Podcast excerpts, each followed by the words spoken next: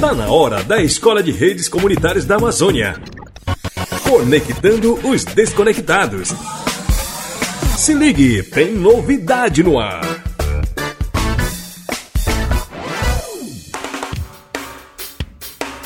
Web Rádio Tucandeira Sanha Formigueiro com previsão de inauguração no interior do Amazonas. Severamente castigado pela seca extrema, o município de Itacoatiara, no estado do Amazonas, onde se encontra a vila de Lindóia, no quilômetro 183, banhado pelo rio Urubu, na BR AM 010, recebeu a visita de avaliação da Escola de Redes Comunitárias da Amazônia. A pesquisadora Adriane Gama chegou ao território dos formigueiros após longas horas de viagem numa logística intensificada pela grande estiagem na Amazônia.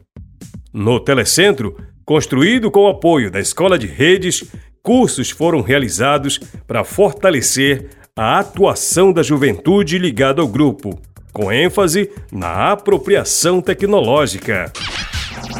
O projeto trouxe muito conhecimento para mim, que não conhecia sobre os computadores. A gente aprendeu a mexer no computador, criar documentos, criar certificados, usar impressoras. Foi o que destacou a jovem Yasmin Cavalcante.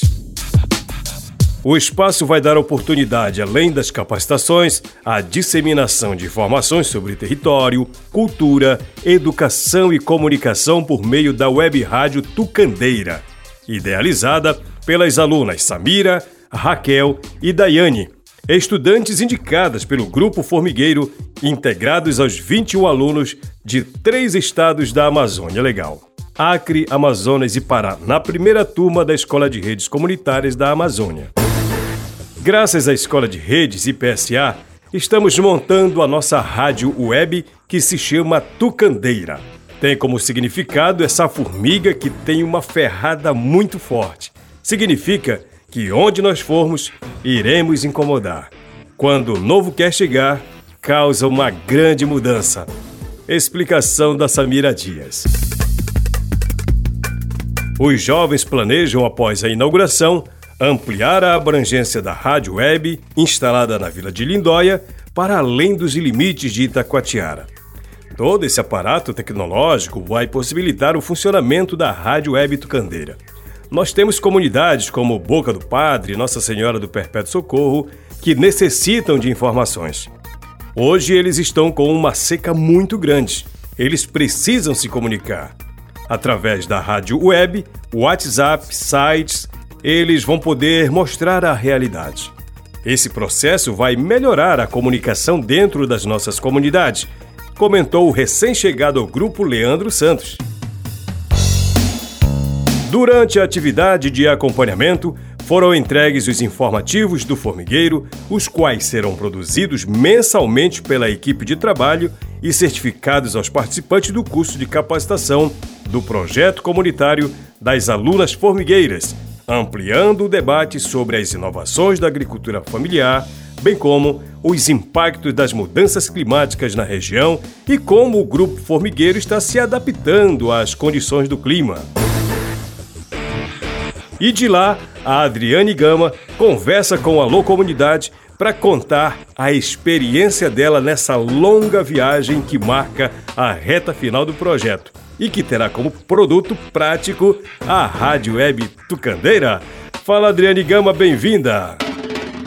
Olá, e já caminhando para a finalização dos projetos comunitários dos alunos da Escola de Redes da Amazônia, depois de visitarmos os alunos da região de Santarém, continua as visitas presenciais de avaliação, agora nos territórios dos alunos que moram no interior do estado do Amazonas, começando pelo território das alunas Samira, Raquel e Daiane do Grupo Formigueiro.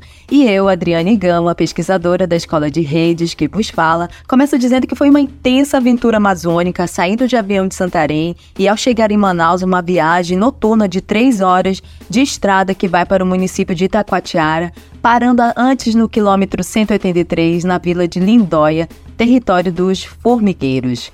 E o objetivo dessa visita foi de cunho avaliativo e de acolhimento representativo da escola neste fechamento de ciclo de atividades do projeto, buscando dialogar sobre os desafios encontrados e suas adaptadas soluções, bem como verificar de perto como vai acontecer os próximos passos e sustentabilidade do projeto. Na ocasião desse encontro, além da especial recepção das alunas e dos coordenadores do Formigueiro no Telecentro Interativa, inclusive uma das ações desse projeto, foi realizado um evento de entrega de certificados dos participantes do projeto com a presença de lideranças dessas comunidades.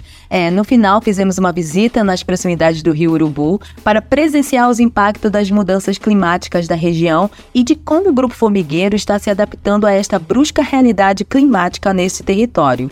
Então, eu gostaria de agradecer imensamente pela sempre acolhida carinhosa dos formigueiros, em nome dos incansáveis Romário, Tarcísio e Moisés, e torcer pela inédita criação e funcionamento da resistente Web Rádio Tucandeira, alcançando e conectando mais comunidades locais. Até mais!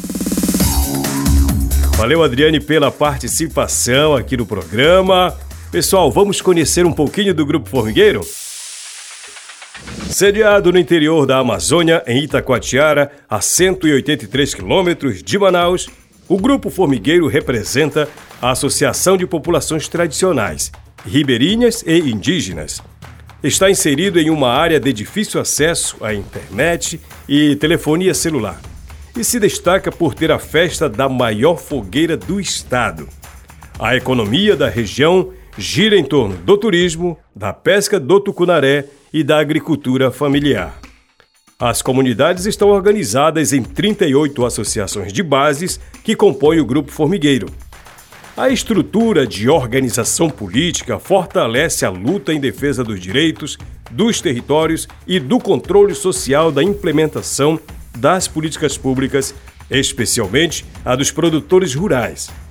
A dificuldade de comunicação é um dos grandes desafios do grupo que almeja fortalecer a rede de comunicação local para a defesa dos territórios e de propagar as suas influentes atividades colaborativas. Formigueiro foi uma das sete organizações integrantes da Escola de Redes Comunitárias da Amazônia. A escola é o pilar de formação e treinamento do projeto Conectando os Desconectados, uma iniciativa global promovida pelas organizações APC e Rizomática e executada no Brasil pelo projeto Saúde e Alegria. A iniciativa é um legado do saudoso professor Paulo Lima, cuja atuação incansável buscou conectar comunidades desconectadas por meio do desenvolvimento de modelos, capacidades e formas de sustentabilidade para populações com foco em assistência técnica, capacitação, assessoria para advocacy e mobilização comunitária. Em 2021, um conselho consultivo foi formado para discutir as metodologias e áreas temáticas para as ações da escola.